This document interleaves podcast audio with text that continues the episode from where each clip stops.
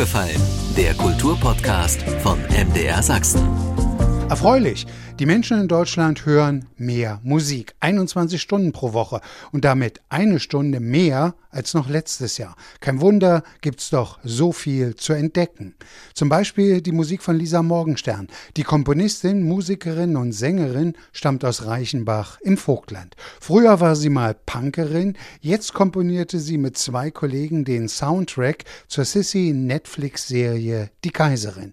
Da die zweite Staffel geplant ist, heißt das für Lisa, Neue Musik muss her, dabei will sie gerade ihr nächstes eigenes Album herausbringen. Um sie und ihre Musik soll es jetzt gehen. Ich bin Andreas Berger und rede im Podcast über sächsische Kultur von A wie aufgefallen ist uns bis Z wie zuhören, was andere denken.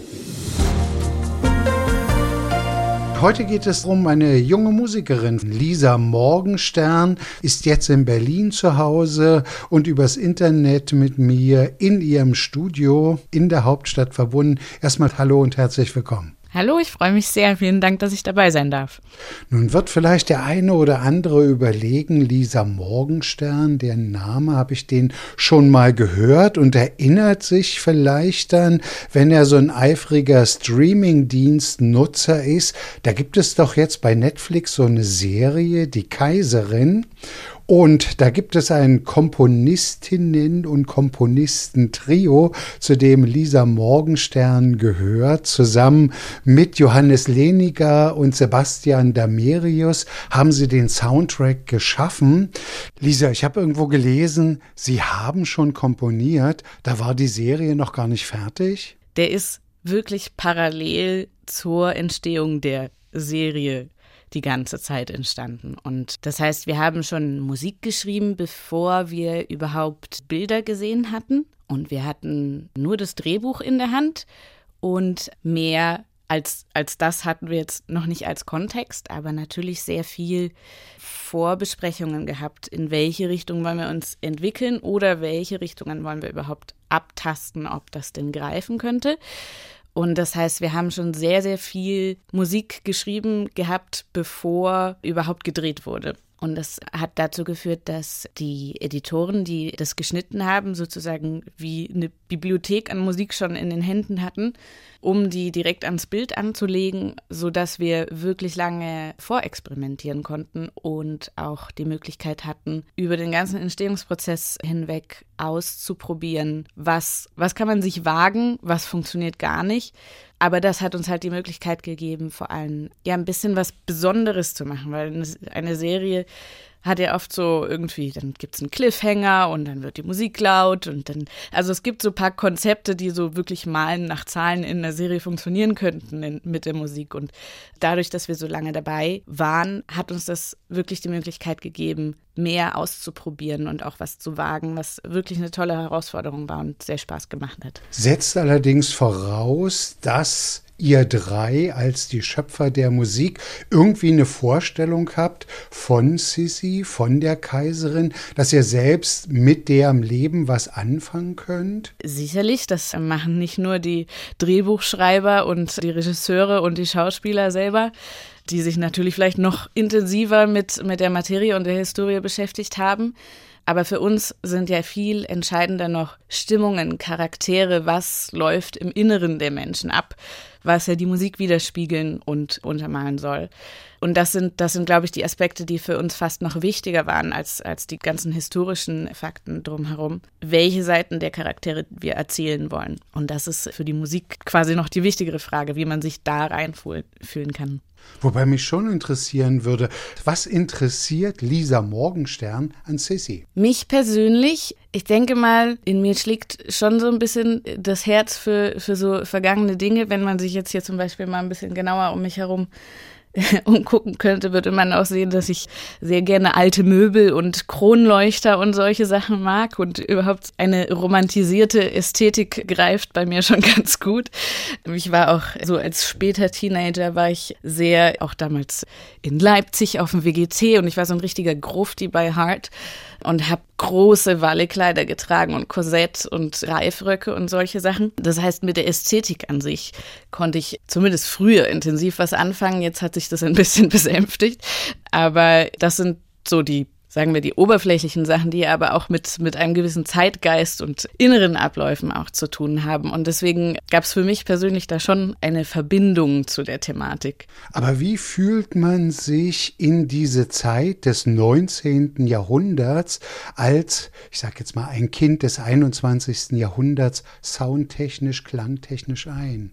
Mm, ja, als ein Kind des 21. Jahrhunderts gibt es, glaube ich, verschiedene Herangehensweisen. In dem Fall war es ja auch von der Serie als solches gewollt, dass es nicht rein historischer Kontext ist und dass es nicht alles historisch korrekt abläuft, was man auch in den Kostümen zum Beispiel sieht, dass da auch mal eine knalligere Farbe ist oder plötzlich mutigerweise eine Sonnenbrille zu sehen ist, die man vielleicht in der Zeit nicht gesehen hat, was auch so ein bisschen mitschwingt, dass man zwar die Zwänge der Zeit auf jeden Fall stark widerspiegelt und, und vielleicht noch sogar verstärkt herausholt, aber das heißt ja nicht, dass in den Menschen nicht genauso Denkprozesse abgelaufen sind wie heute und dass man eigentlich dieselben Bedürfnisse als Mensch hatte wie heute auch. Ich glaube, da, da gibt es nur den großen Unterschied, dass man in einem anderen Rahmen, in einem anderen Kontext war. Aber was das mit einer Person macht, ändert, glaube ich, an der Zeit nicht viel. Und das, das war, glaube ich, auch der Teil, den man am meisten herausholen wollte, dass ja man mit, mit dem Kontext in der heutigen Zeit gearbeitet hat. Musik im Film, Musik in Serien hat in den letzten Jahren an Bedeutung deutlich zugenommen. Es ist jetzt nicht mehr nur sozusagen, wir kommen jetzt in heitere Momente und dann höre ich sozusagen helle Klänge, wir kommen in düstere Momente und dann höre ich eben auch düstere Klänge, sondern die Musik hat ja durchaus eine eigenständige dramaturgische Funktion. Wie beschreiben Sie das für sich? Also wenn ich jetzt von mir als Konsument von ja, neuzeitigen Serien oder Filmen ausgehe, ich achte schon sehr viel auf die Musik, auch ob es nicht, abgesehen davon, dass ich selber auch Musiker bin. Ich glaube, die Musik ist schon sehr essentiell dafür, wenn man eine Welt erschafft und ein Publikum abholt und in, in, eine, in eine Welt reinholt, die einfach genauso sehr wie die Farben oder die Charaktere oder alles, alles, was man sieht, auch das, das Hören ist ja extrem wichtig und vor allem auch unterschwellig für die, für die emotionale Welt sehr wichtig. Und ich denke schon, wenn in Musik besonders viel Liebe reingesteckt wird, dass ein Publikum das bemerkt und spürt. Ja, deswegen haben wir auch sehr viel Liebe reingesteckt ist es für uns irgendwie so, so wichtig gewesen, dass wir eine eigenständige Welt bauen, die mit genau diesen Elementen spielt, ob es jetzt der historische Kontext, aber auch die ganzen modernen kleinen Querschläge, die da reinkommen, dass die sich genauso auch in der Musik widerspiegeln.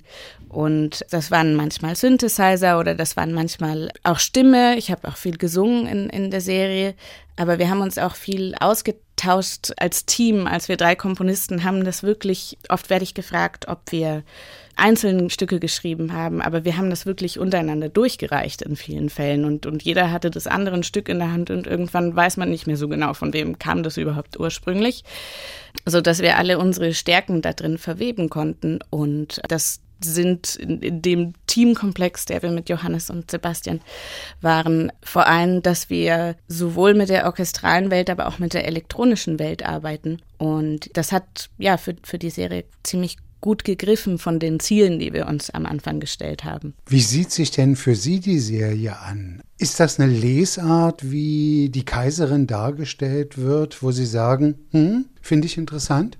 Ich bin mir sehr sicher, dass ich mir die Serie so sehr so angeguckt hätte, auch wenn ich nicht mitgemacht hätte. Aber ich glaube, der Kontext für den Zuschauer ist ja oft, okay, es ist, ist ein Klamottenschinken, es gibt irgendwie Wallekleider und es wird bestimmt kitschig, weil es ist eine Liebesgeschichte. Aber so platt ist es nicht, auf gar keinen Fall. Und das wollte auch niemand.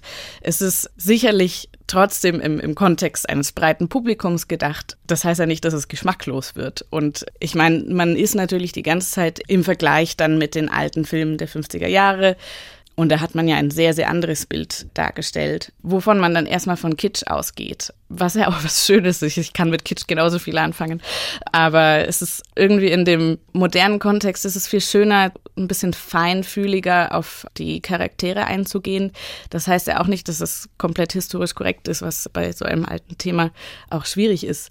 Aber vielleicht das Bild, was in der Frau Elisabeth vorgegangen ist, ein bisschen näher auf emotionaler Ebene zu untersuchen. Und das war für mich dann auch ziemlich interessant, gerade weil ich auch so viel Stimme einsetzen konnte, so quasi eine musikalische Stimme dem Charakter und überhaupt der Geschichte zu verleihen. Es war ja nicht dem Charakter direkt zugeordnet. Und irgendwie auch die, die Prozesse, die sie durchläuft als Menschen, auch die anderen Charaktere, weil die anderen Charaktere sind von der Wichtigkeit relativ weit oben in der Serie. Was, was geht nicht die ganze Zeit nur um Elisabeth. Das in der Musik abzuholen ist gerade dann spannend, weil man eine Entwicklung baut und vielleicht von einer kindlicheren, tupfigeren, freudigen Art zu etwas tieferem und dramatischem anzuwachsen und das anhand von musikalischen Themen zu entwickeln, ist auf jeden Fall ein spannender Bogen gewesen und da das Rezept dafür zu finden, hat viele Herausforderungen in sich gehabt, aber irgendwie sind wir jetzt am Ende des ganzen Produkts glücklich mit dem, wie es geworden ist. Und es gibt sehr wenige Stellen, wo wir dann kurz mal so ein bisschen zweifeln. Aber wir sind sehr glücklich, wenn wir uns das heute angucken. Und anhören, ich meine, die Filmmusik gibt es ja auch als Album und es funktioniert auch als Album selbstständig. Ja, na, das ist, glaube ich, inzwischen relativ üblich, dass man dann auch einen Soundtrack-Release zu einer Serie macht. Und wir haben uns auch gefreut, dass wir uns dann zum Schluss, kurz bevor die Serie herauskam, dazu entschlossen haben, das noch zu machen. Und das war gar nicht so einfach, weil das sind ja sechs einstündige Folgen und da ist sehr viel Musik drin. Das ist natürlich viel mehr als ein Album sonst im gewohnten Sinne ist. Aber das war auch irgendwie ein besonderer Prozess, das dann nochmal aus der Sicht zu betrachten und nochmal zusammen zu kuratieren und innerhalb in der Strecke eines Albums die Geschichte vielleicht nochmal nur anhand der Musik zu erzählen kommerziell bisher sozusagen die größte Herausforderung oder die größte Ernte eingestrichen durch diese Beauftragung? Das ist schwer zu beantworten, weil das im Bereich äh, Filmmusik für mich persönlich die allererste war, was für mich natürlich besonders beglückend ist und ich weiß das auch, dieses Glück sehr zu schätzen, weil es durchaus unüblich ist, dass man im Bereich Filmmusik komponieren nicht erstmal einen anderen Weg durchlaufen muss, bis man an so einem großen Projekt mitmachen darf. Deswegen war ich ganz besonders dankbar, dass Johannes Leniger und Sebastian Damerius mich als Teammitglied reingeholt haben. Wir hatten vorher schon mal an einem Film zusammengearbeitet, aber da war ich eher als Instrumentalistin und Sängerin dabei, aber das war dann irgendwie doch so intensiv, dass ja das scheinbar im Gedächtnis geblieben ist und auch ja die Regisseurin Katrin Gebbe war sehr überzeugt von mir und ich ja, konnte mein Glück kaum fassen, als ich diese Anrufe erhalten habe. Das war wirklich wirklich toll. Hat sich das jetzt schon mit Netflix und der Kaiserin rumgesprochen? Will fragen, gibt es schon neue Angebote? Hat es vielleicht eine Tür aufgemacht? Da ich ja vor allem eigentlich eine tourende Künstlerin bin, denke ich, sicherlich gibt es Sachen, die bei mir an der Tür anklopfen. Für mich ist es aber auch schwierig abzuwägen, weil mein Herz auch der Bühne gehört wo ich meine Priorität setze. Ganz genauso ist ja auch inzwischen angekündigt worden, dass auch die zweite Staffel ansteht für die Serie, mit der ich natürlich jetzt tief verbunden bin. Und das ist oft eine Frage der Zeit und Priorität, wo ich mich jetzt selber als Künstler dann auch entscheiden muss, möchte ich den Weg gehen, im Studio zu sein und an Filmen zu arbeiten oder möchte ich Musik, Musik schreiben, die allein in meinem Namen trägt. Und das ist eine sehr schwierige Entscheidung, in der ich mich gerade befinde. Aber im Herzen bin ich fast mehr Künstler als Filmmusikkomponist, obwohl es sehr, sehr verführerisch ist, diese Welt, das muss ich schon sagen. Also ich verstehe Sie richtig, die Entscheidung, ob Sie sich an der zweiten Staffel beteiligen, ist noch nicht gefallen. Doch, gewiss. Also ich meine, selbst wenn ich jetzt nicht so viel intensiv wie in der letzten Staffel mitarbeiten kann, werde ich auf jeden Fall in irgendeiner Form dabei sein. Ich hoffe, so viel es geht. Aber ich habe jetzt eher im Generellen gesprochen, weil Sie gefragt hatten, ob jetzt quasi mehr Projekte anklopfen, weil ich eben quasi jetzt auf dem Filmmusikmarkt mit eingetreten bin. Und es war eher darauf, darauf bezogen. Eingeladen habe ich Sie natürlich auch für unser Kulturmagazin, für den Podcast, weil Sie sächsische Wurzeln haben. Ich sagte es zu Beginn schon, aus dem Vogtland stammt, aus Reichenbach. Eltern, glaube ich, beide Musiker beim Vogtland-Orchester Reichenbach. Ich weiß gar nicht genau, die Mama oder der Papa, einer von beiden ist Bulgarin oder Bulgarin. Ja, das ist meine Mama und sie ist Musikerin in der Vogtland Philharmonie. Und ich habe sie gerade am, am Wochenende wieder besucht. Wir haben uns nämlich in Dresden getroffen und wir sind in die Semperoper gegangen und haben uns dort das Ballett Romeo und Julia mit der Musik von Prokofjew angeschaut. Und das war ganz, ganz großartig. Also ich habe die Premiere ja. gesehen, schon faszinierend, was Prokofjew da geschaffen hat. Inwiefern? Ist äh, tatsächlich heimlicherweise einer meiner Lieblingsmusiken auf jeden Fall. Inwiefern ist Musik der Klassik oder der Vergangenheit für Sie von Interesse für das, was Sie selbst schaffen?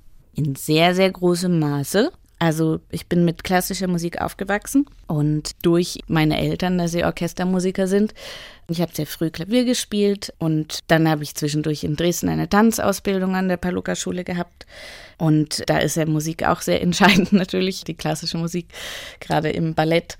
Und das hat sich auf jeden Fall sehr, sehr in mich hineingefüttert an Einflüssen, was sich jetzt auch in meiner eigenen Musik widerspiegelt und ich inzwischen für Orchester schreibe und ich wirklich mich in so einem sehr angenehmen Spagat befinde zwischen der klassischen ernsten Musik und der Popwelt.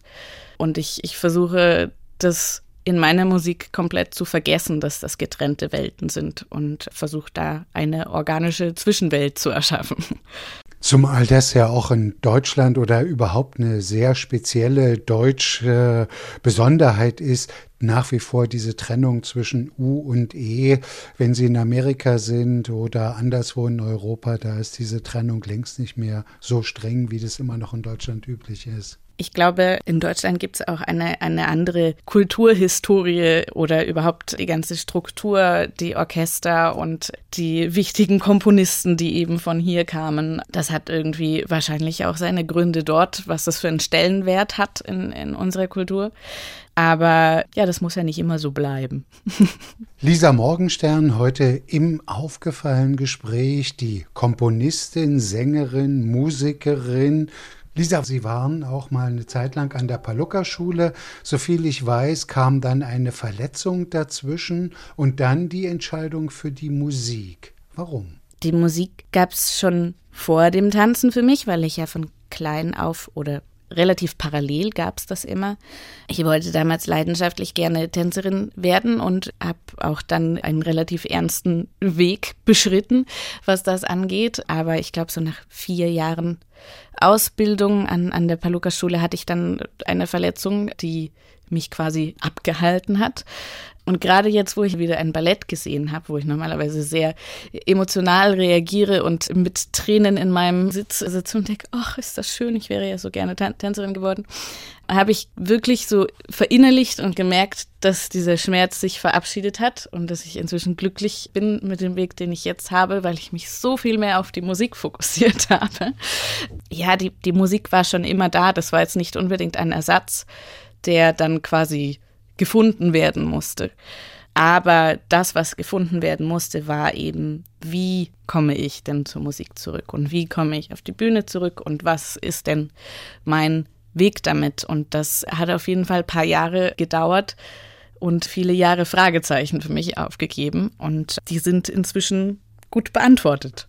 Warum nicht dem Vorbild der Eltern folgend in ein Orchester oder in die klassische Musik? Also das könnte erstmal die pragmatische Antwort haben, den Zug habe ich verpasst, weil ich mich erstmal für das Tanzen entschieden hatte.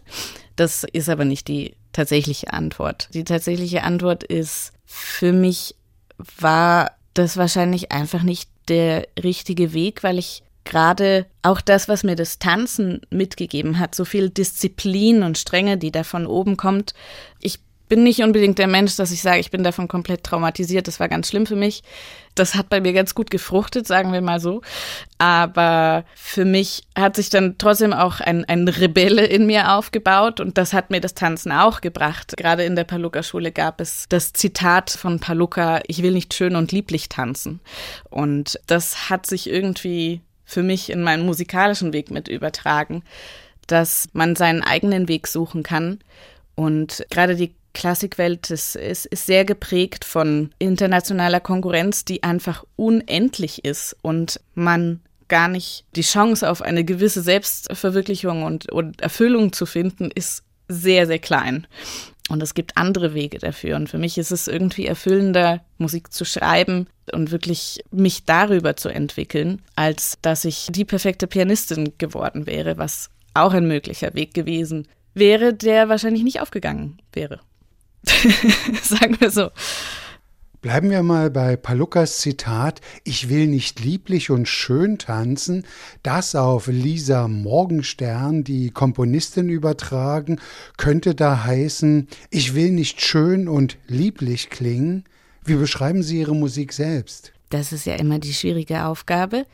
Ich mache es mir immer relativ leicht und beantworte erstmal, welche Instrumente ich benutze, aber das hilft niemandem mehr, habe ich das Gefühl. Also ich schreibe ja als Hauptinstrument am Klavier, aber so viele Klavierstücke habe ich am Ende des Tages gar nicht, weil ich mich so sehr in die Synthesizer und Modular Synthesizer Welt auch vertieft habe und jetzt inzwischen auch Orchester und manchmal arbeite ich auch mit dem bulgarischen Chor hier in Berlin zusammen, die Bulgarian Voices Berlin und das ist das Instrumentarium, was ich nutze wie man die Musik beschreiben kann, ist, hm, ich habe keine Angst davor, auch mal ein bisschen anstrengender zu werden oder ein bisschen herausfordernder in der Musik. Ich bin nicht so gut im Easy Listening Musik schreiben. Deswegen könnte das vielleicht da sich ein bisschen widerspiegeln, aber mir ist vor allem wichtig, viel emotionale Bandbreite abzugreifen und in alle Richtungen Intensität zu erhöhen. Das hat jetzt auch nicht wirklich die Musik beschrieben, aber das beschreibt zumindest das, was ich emotional damit versuche zu verarbeiten oder zu erreichen. Es hat sehr, sehr viele Elemente wie ein Schwamm aufgesaugt, die irgendwie ein Konstrukt aufgebaut haben, was sich am leichtesten dann beschreiben lässt, wenn man es mal hört. Es das heißt ja nicht, dass schön nicht auch drin erlaubt ist. Ich liebe Harmonien und ich liebe Melodien und es ist definitiv kein krächziger Noise. Aber das, was, glaube ich, vielleicht manchmal ein bisschen herausfordernd ist, dass ziemlich viel in meiner Musik passiert. Und dass ich nicht ewig dasselbe wiederholen möchte und dann mal auch Haken schlage in, in der Musik. Kann man sagen, mit elektronischen Mitteln der ernsten Musik nachgespürt? Das ist voll schön gesagt, ja. Dann würde ich jetzt da, nicht widersprechen. Und da muss man ja noch unterscheiden im Studio oder am Computer Lisa Morgenstern und Lisa Morgenstern auf der Bühne. Mhm. Ja, na, ich glaube, dass jetzt zum Beispiel gerade im Kontext mit The Empress oder die Kaiserin ist mir aufgefallen, dass mich sehr viele Leute dann auf die Gesangssachen angesprochen haben, die man da eben auch prägnant hört. Und dann so ein kleiner Pieks manchmal in mir auftaucht, so, ja, aber ich habe ja nicht nur gesungen. Ich habe ja auch geschrieben und ich habe komponiert und ich habe auch arrangiert und ja, eben mit den anderen zwei Kollegen Komponisten zusammengearbeitet, wo ich dann manchmal sagen muss, ja, ich bin auch Komponistin und ich bin nicht nur die Sängerin, was dann sicherlich auch manchmal passiert, wenn, wenn man mich live sieht, weil die, die Stimme nun mal am direktesten erreicht. Im Arbeitssinne, wenn ich dann hier am Laptop oder im Studio oder an den Synthesizern bin, verbringe ich mit dem Singen wahrscheinlich die kleinste Zeit, was eben zumindest Arbeitsprozentsatz angeht. Aber das heißt nicht, dass es mir wehtut, wenn mich jemand auf meine Stimme anspricht. Überhaupt nicht. Ich weiß, dass das ein sehr, sehr direktes Mittel zur Emotion ist und ich liebe es zu singen, natürlich.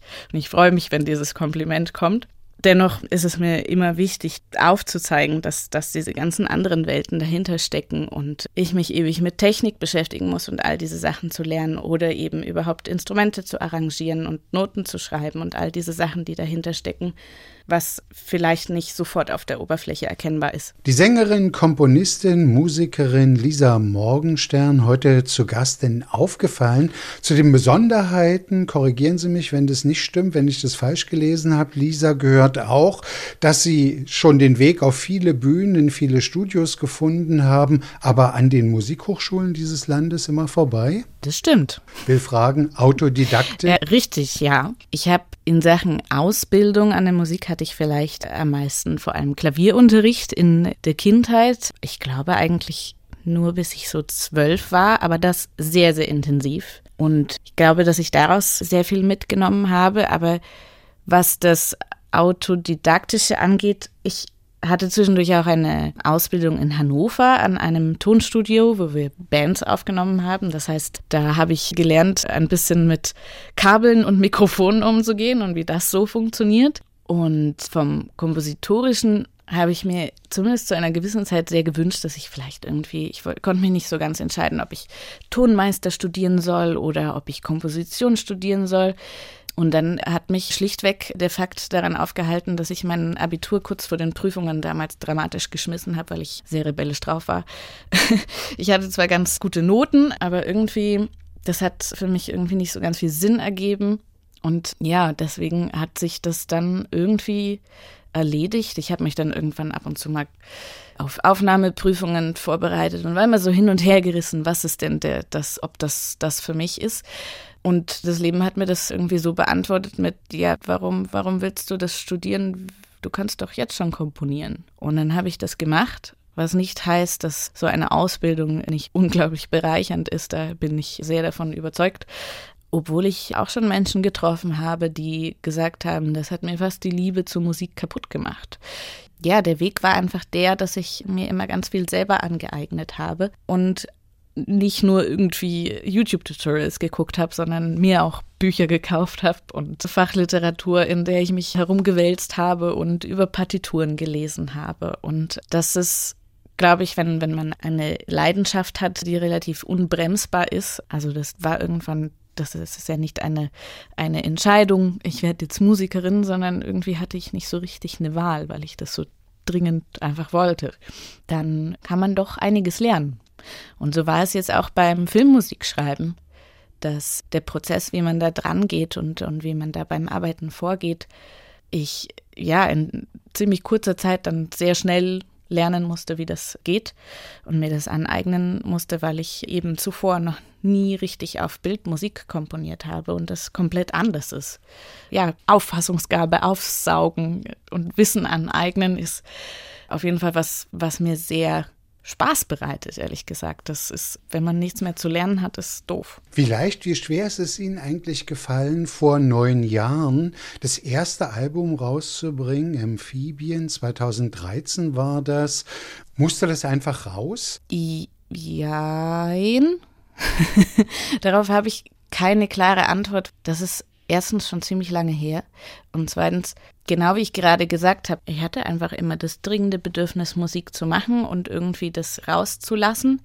Und damals war ich noch in, in der Gothic-Szene unterwegs und ich habe ähm, in dem Kontext mit Künstlern zu tun gehabt und habe das Album im Harz in einer alten Mühle wirklich abgeschottet vom Rest der Welt geschrieben und war erstmal sehr intensiv mit der Selbstfindung so beschäftigt und die Musik war eher so Mittel zum Zweck. Und erst von da an, dass diese Musik überhaupt so entstanden war, stand dann für mich fest, ah, okay, dann bin ich jetzt Musikerin, also gehe ich jetzt Konzerte spielen und schreibe weiter Musik und finde mal, was dabei rauskommt. Wenn Sie jetzt auf diese Zeit zurückschauen, seitdem Sie also auch die Öffentlichkeit suchen, inwiefern haben Sie sich in der Zeit auch verändert, beziehungsweise wohl auch immer mal wieder neu erfinden müssen? Wie ist das? Ist das so ein ständiger Prozess? Na, ich habe so den Eindruck, dass gerade irgendwie die Jugendjahre bei mir so intensiv waren, dass ich erstmal, nachdem ich in der Kindheit vor allem viel in der klassischen Welt gesteckt habe, sowohl durch die Orchesterwelten um meine Eltern herum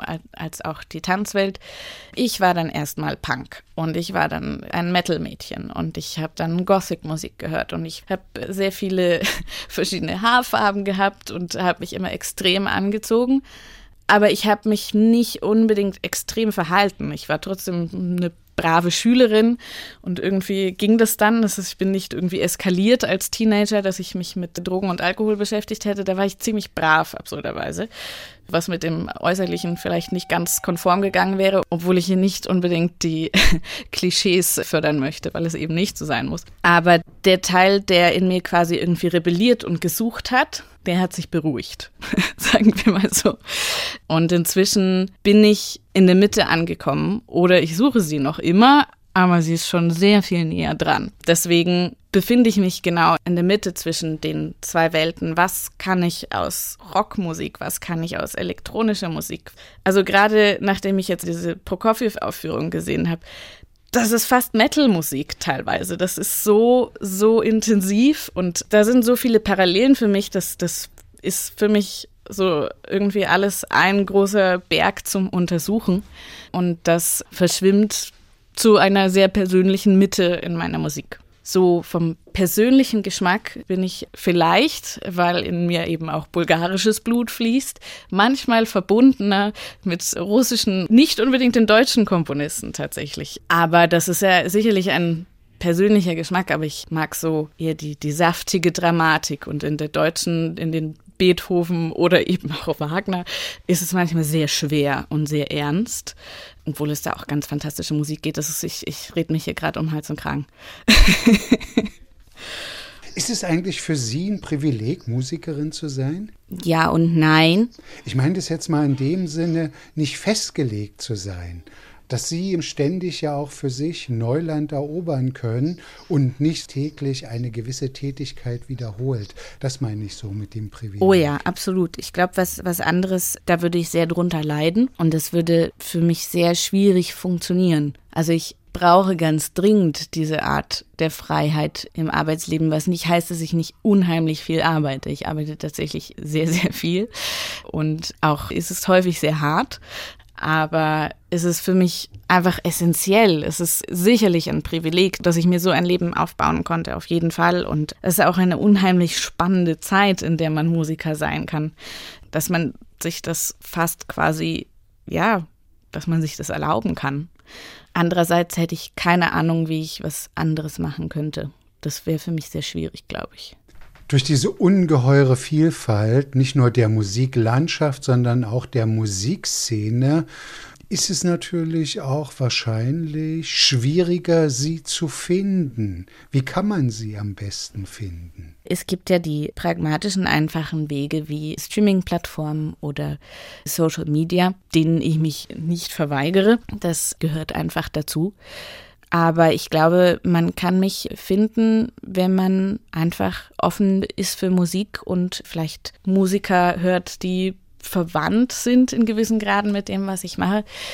Obwohl ich immer wieder feststelle, dass es relativ egal ist, aus welchem Musikgenre man zu meiner Musik gefunden hat, das ist das irgendwie aus allen Ecken möglich ist, weil sich da so viele Elemente ineinander verweben. Also ich funktioniere als Support Act einer Stoner Rock Band, aber ich kann eben auch in einem Konzerthaus spielen und ja, am schönsten findet man zu meiner Musik, wenn wenn man es vielleicht live erlebt und durch Zufall findet gerade im, im Konzertrahmen ist, ist eine Verbindung aufzubauen immer, immer das Intensivste und, und Schönste. In letzter Zeit wird ja sehr viel darüber debattiert, dass wir natürlich in einer Zeit leben, die ganz stark bildgeprägt ist. Haben Sie trotzdem den Eindruck, jetzt nicht nur was Podcasts anbetrifft, sondern auch Musik, dass das für viele eben auch, sagen wir mal, genau die andere Seite ist, um dieser Bilderflut zu entkommen und dadurch das Hören wieder ja, eine größere Aufmerksamkeit erfährt?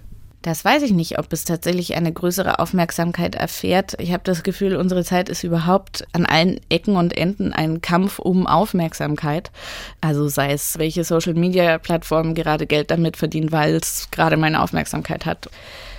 Ich finde das ein bisschen belastend, dass das so eine Hascherei sein muss. Und irgendwie ist Musik vielleicht dann eine Erholung davon, obwohl es ja auch wieder eine Aufmerksamkeit ist. Deswegen ist, glaube ich, auch gerade in, in, in meinen Kreisen kennen viele Musiker, die in diesem sogenannten Neoklassikbereich unterwegs sind, wo man ja auch häufig sagt, dass das vielleicht nicht zwingend Musik zum Nachdenken ist, sondern zum Nachdenken ausschalten was deshalb irgendwie ja, eine, eine Plattform für Erholung vielleicht auch ist, Musik. Ich habe aber fast die Befürchtung, dass meine Musik das nicht ist. Von daher müsste ich mir eigentlich Sorgen machen, aber es hält mich ja trotzdem keiner davon ab, die Musik zu machen, die ich mache. Im aufgefallenen Gespräch die Musikerin und Komponistin Lisa Morgenstern.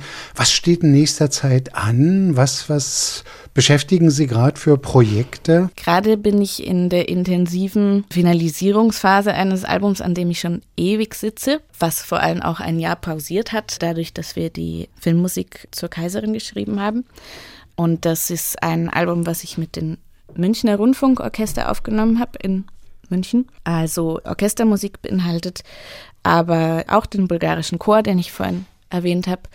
Und eben die Elemente, die man vorher schon von mir kannte, Klavier, Synthesizer und Gesang. Und es ist eine lange Reise, weil das sind bestimmt, ich weiß nicht, wie viel Musik das ist, vielleicht 75 Minuten oder so. Das ist wahrscheinlich mehr als ein, ein Album. Ich weiß noch gar nicht, wie sich das verpacken wird. Aber das ist das, was mich gerade am intensivsten beschäftigt ja, ich bin quasi zurück in meinem Musikerdasein angekommen und bin jetzt quasi am Schaffen und Produzieren und Finalisieren und eben auch ab und an mal Konzert spielen. In Rock und Pop sind natürlich Frauen immer on stage und im Vordergrund. Aber wie ist das auch gerade bei Live-Auftritten, wenn Sie eben mit Ihrer ganzen Technik unterwegs sind? Ist da Frau sein ganz selbstverständlich? Ist es für andere noch ungewohnt? Da kommt eine junge Frau an? Ich weiß nicht, wie stark ich das immer ausblende. Ich bin aber ganz gut im Ignorieren davon.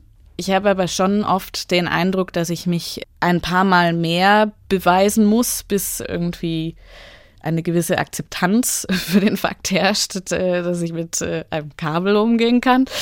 Aber ja, es ist glaube ich, nicht mehr ungewöhnlich, zum Glück. Also inzwischen habe ich mir auch ein bisschen angewöhnt, mich verstärkt mit äh, Musikerinnen zu treffen und auszutauschen, die man aber eben auch mit ein bisschen Kraft manchmal suchen muss. Und bei, das ergibt sich nicht ganz automatisch, weil ja, wenn ich dem nicht ein bisschen einen Push geben würde, wäre ich wahrscheinlich doch mehr von Männern umgeben. Aber die gibt es und die werden mehr. Und ja, es ist gerade im, im technischen Bereich, zum Beispiel habe ich, äh, ich glaube, im Mai in Berlin auf einer Synthesizer-Messe gespielt, auf der Superbooth. Und da geht es vor allem um Modular Synthesizer. Und da hatte ich eben wirklich so, ich will es nicht sagen, aber ich wahrscheinlich zu 90 Prozent Männer vor mir. Aber das hat es nicht irgendwie merkwürdig gemacht oder so. Es ist halt ein bisschen schade, dass es so ist, aber das heißt nicht, dass sich das nicht ändern wird. Ja, man kann ja auch niemanden zwingen, aber ich denke, das sind, hat auch so Community-Gründe, die vielleicht so langsam in Änderungsprozesse geraten und das ist auch dringend nötig. Soweit der aufgefallene Podcast von MDR Sachsen mit der Komponistin und Musikerin Lisa Morgenstern. Ich bin Andreas Berger. Jetzt schon verabreden können wir uns gern für die nächste Folge und vielleicht haben Sie auch selbst eine Anregung, wem Sie im Podcast gern einmal zuhören würden. Schreiben Sie an aufgefallen.mdr.de. Aufgefallen gibt es jeden Montag neu, überall wo es Podcasts gibt und so natürlich auch in der ARD Audiothek. Aufgefallen, ein Podcast von MDR Sachsen.